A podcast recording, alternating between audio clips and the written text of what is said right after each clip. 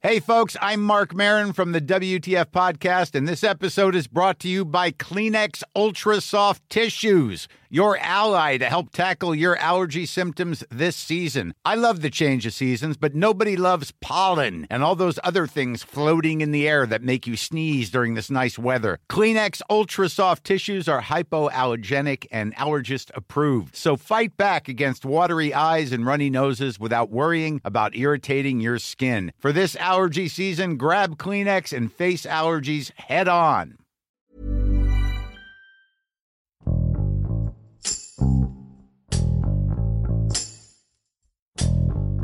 Durante el 2021, varios sectores económicos comenzaron a recuperarse poco a poco de los estragos de la pandemia, mientras que otros seguían enfrentando retos para estabilizarse, como el sector automotriz. En Guanajuato, uno de los estados con mayor presencia de armadoras en el país, ha enfrentado desde paros técnicos por falta de insumos, como los chips necesarios para la producción de autos, hasta conflictos sindicales que podrían poner en riesgo los acuerdos comerciales, como el TEMEC. Alejandra Sánchez, reportera del Sol de León, nos explica qué contratiempos ha enfrentado el sector automotriz en Guanajuato y de qué manera impacta a los miles de mexicanos que dependen de esta industria. Con Hiroshi Takahashi. Esto es Profundo.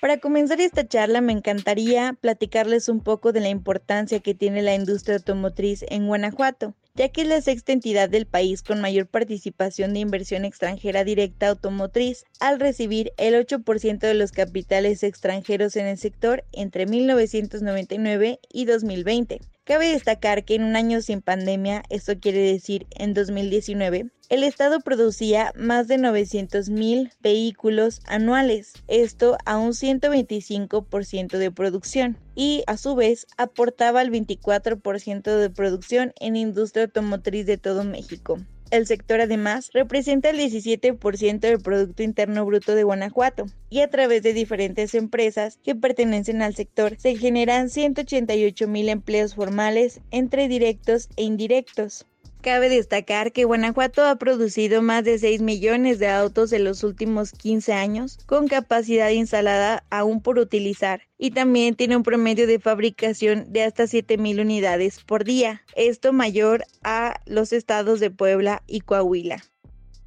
Cuando se registró la pandemia a causa del COVID-19, no solo en Guanajuato, sino en México y todo el mundo, las operaciones de todos los sectores productivos se tuvieron que detener en el periodo de abril a junio del 2020. Esto afectó severamente la productividad de las armadoras instaladas en Guanajuato, las diversas empresas dedicadas a la proveeduría de las mismas. Importante mencionar que en cuanto se reaperturan las plantas en Guanajuato, pues se comenzó la recuperación de la zona Bajío y se incrementó durante septiembre de 2020 hasta un 27% la producción de unidades, esto representando hasta 14 mil vehículos más comparado con el mismo mes, pero del año 2019 sin pandemia se dio una recuperación de Estados Unidos ante la contingencia sanitaria y comenzaron a surgir los pedidos a las armadoras en todo el país y bueno pues Guanajuato no fue la excepción. Cabe destacar que a nivel nacional pues sí fue perjudicada gravemente la industria ya que de enero a diciembre de 2020 se fabricaron 3.811.000 automóviles es decir 770.000 unidades menos que en 2019 y esto generó un retroceso del 20.2% estos son datos nacionales que vemos, pues es un contraste a lo que vivió Guanajuato al momento de casi estar a punto de cerrar el 2020. También mencionarles que en términos de exportaciones, también la caída a nivel nacional fue de hasta un 20.9%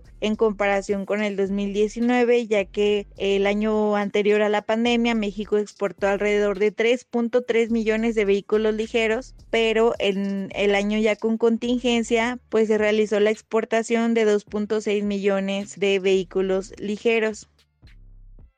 Además de que las empresas armadoras y de la industria automotriz ya estaban afectadas por la crisis económica, por la crisis sanitaria a causa del COVID-19, también se vieron afectadas a mediados del año con la falta de microcomponentes para la fabricación de autos que impactaba hasta en un 40 y 50% los ingresos de más de 100 mil trabajadores de la industria automotriz en Guanajuato. Esto debido a que algunas agencias automotrices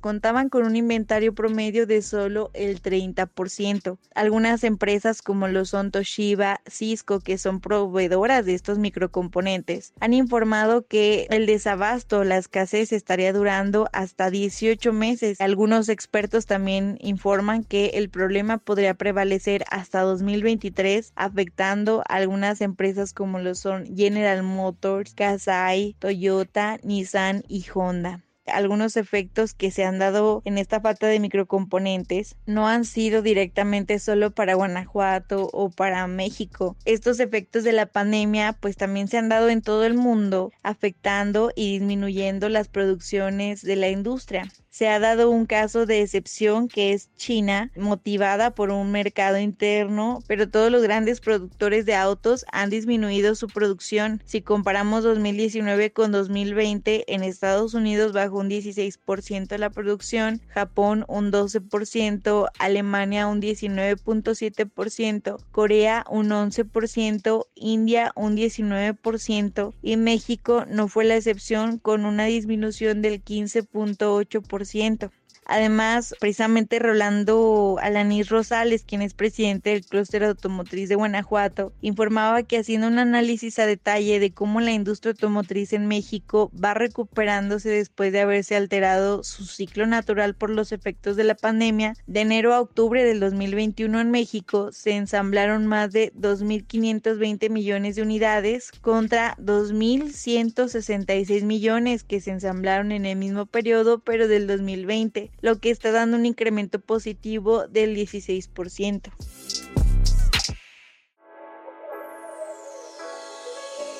Además de que las empresas pues ya se están preocupando o se tienen que preocupar y ocupar por los temas que están viviendo ya de la crisis económica, la falta de microcomponentes, también deben de estar preocupados por realizar las gestiones necesarias para los sindicatos de sus trabajadores cumpliendo con los acuerdos del tratado comercial entre México, Estados Unidos y Canadá. Justamente este año la empresa General Motors realizó un proceso de selección o de ratificación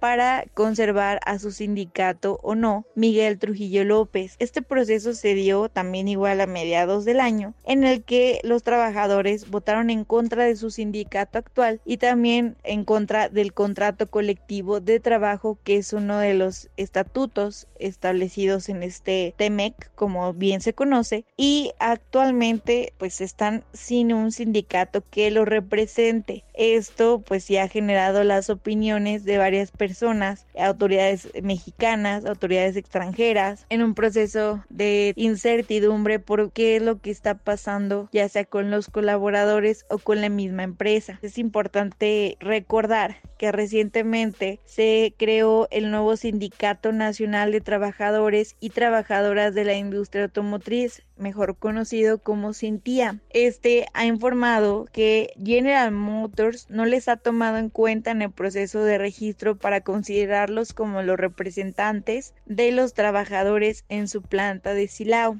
por lo cual pues han señalado que existe incluso cierto favoritismo por los sindicatos que pertenecen a la Confederación de Trabajadores de México, como lo fue Miguel Trujillo López y por ello pues ellos estuvieron realizando juntas algunas recolecciones de firmas para poder establecer su solicitud ante la Secretaría del Trabajo y Previsión Social y formar parte de este nuevo proceso para la selección primero de los representantes del sindicato y para establecer a su representante de los trabajadores y posteriormente poder llevar a cabo una firma del contrato colectivo de trabajo pese a que se ha informado por algunos expertos que pues esto está siendo un proceso completamente tranquilo, normal y que pues está involucrando obviamente a los trabajadores y que se está involucrando a las autoridades. Recientemente Kenneth Smith Ramos quien fue jefe de la negociación técnica del Tratado México, Estados Unidos y Canadá, TEMEC, en entrevista exclusiva con Organización Editorial Mexicana, dijo que General Motors debería tener una participación más activa en el proceso para definir la vida sindical que debería adoptar la empresa en su planta de Silao. De otro modo, se estaría dando un balazo en el pie, así tal cual lo, lo comentó, ya que no estaría garantizando el respeto a los derechos laborales y eso sí estaría afectando directamente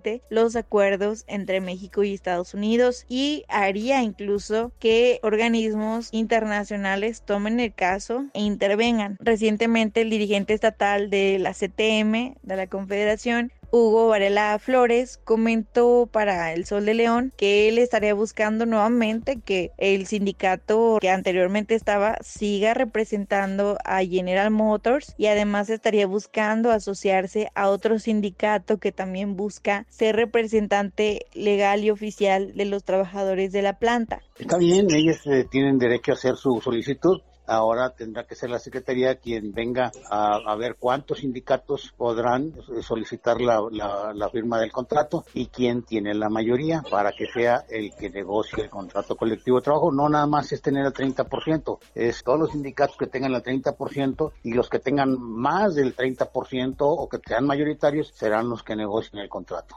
No nada más es tener eso. Un sindicato de CTM va a presentarla, pero también tienen mucho más del 30%. Seguramente nosotros vamos a tratar de hacer un solo frente y tendremos que hablar con los sindicatos que, están ahí de CTM para que sea uno solo el que vaya a competir pero la verdad es que este proceso todavía está en trámite, ya que el otro sindicato que todavía está recolectando firmas pues estaría viendo si hace esta unión o no, pero esa es la intención. Vemos que algunos expertos ya directamente dicen que el TEMEC podría estar siendo afectado por esta situación. Todo ese tipo de situaciones vienen en perjuicio del Tratado de, Libre Comercio, del famoso TEMEC. Bueno, pues entonces a nosotros nos hicieron hacer una serie de situaciones de modificar la ley, una serie de cosas porque decían que estábamos jugando este, con ventajas y ahora ellos lo están haciendo, bueno, pues entonces tendremos, tendrán que, ajustarse porque obviamente con ese subsidio que se les daría, pues nosotros no seremos competitivos contra los vehículos de Estados Unidos por el costo.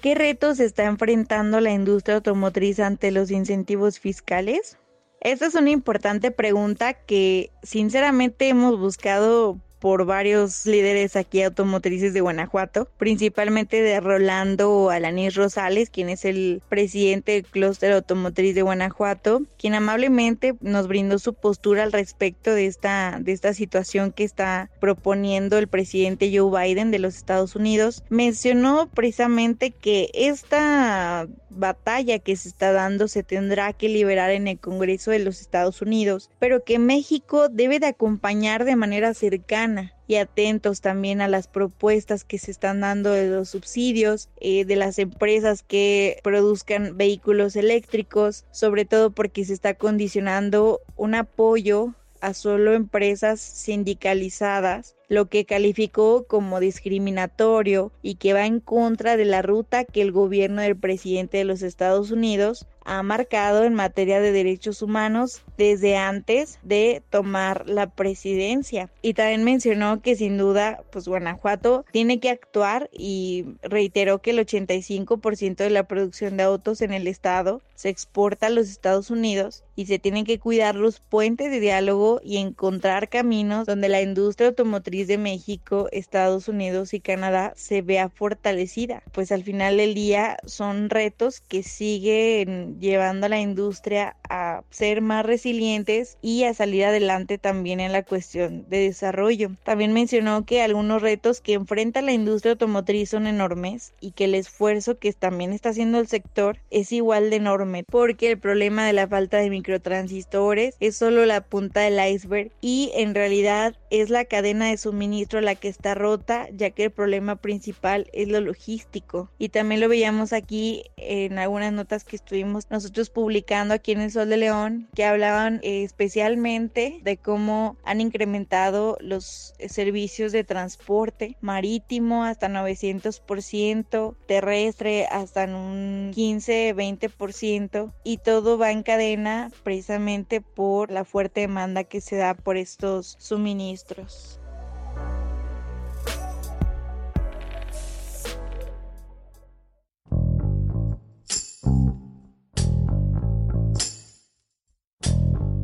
La verdad es que la industria automotriz en Guanajuato y en México, en un panorama ya más completo, tiene esta encomienda o este compromiso de acompañar a la industria a su renovación, a su reconversión, de dejar de producir autos de combustible y migrar a los autos eléctricos, que como sabemos, aquí en Guanajuato precisamente el gobernador Diego Sinue Rodríguez Vallejo fue quien mencionó que sí ya se requiere realizar la reconversión de la industria, porque ya para 2030 en Estados Unidos se estará realizando una mayor demanda de estos vehículos que tienen menos emisiones al medio ambiente. Entonces, para allá va el panorama, para allá va el futuro. Se ve el compromiso de los empresarios y también se ve el compromiso de los líderes del sector automotriz para lograr este propósito. Se ve algunas áreas de oportunidad, precisamente el ver cómo Guanajuato puede ser proveedor de algunos componentes que requiera la industria o que también se apoye con otras empresas y que se genere una proveeduría en México y que a lo mejor ya no dependa tanto de ser el que reciba la materia prima. Entonces creo que esa puede ser una buena apuesta y al final del día más inversiones van a llegar a Guanajuato que ya están pactadas por empresas europeas. Son 400 46 millones de dólares los que pudo cerrar en contratos el gobernador de Guanajuato en su gira en Europa en el mes de septiembre, por lo que más empresas están por instalarse en la entidad, por lo que el futuro se ve prometedor para la industria aquí en el estado, ya dejando de lado a lo mejor las dificultades y preparándose para también aportar al desarrollo de la industria a nivel nacional, que son muy buenas noticias también para todo México.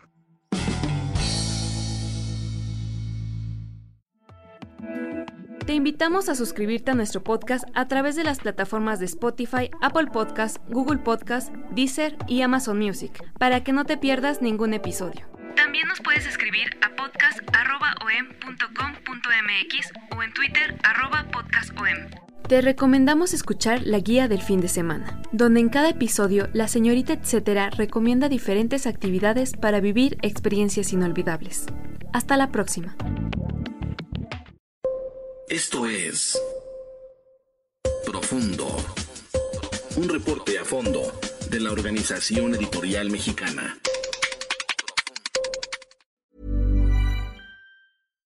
If you're looking for plump lips that last, you need to know about Juvederm lip fillers. With Juvederm Volbella XC and Juvederm Ultra XC, your lip look, whether it's subtle or bold, can last up to one full year with optimal treatment and no additional maintenance. Find a licensed specialist and see if it's right for you at Juvederm.com today. That's J U V E D E R M.com. Add fullness to lips in adults over 21 with Juvederm Volbella XC or Juvederm Ultra XC. Do not use if you have severe allergies or a history of severe allergic reactions, or if you're you're allergic to lidocaine or the proteins used in Juvederm. Tell your doctor if you have a history of scarring or taking medicines that decrease the body's immune response or that can prolong bleeding. Common side effects include injection site redness, swelling, pain, tenderness, firmness, lumps, bumps, bruising, discoloration, or itching. As with all fillers, there's a rare risk of unintentional injection into a blood vessel, which can cause vision abnormalities, blindness, stroke, temporary scabs, or scarring. For full important safety information, visit juvederm.com.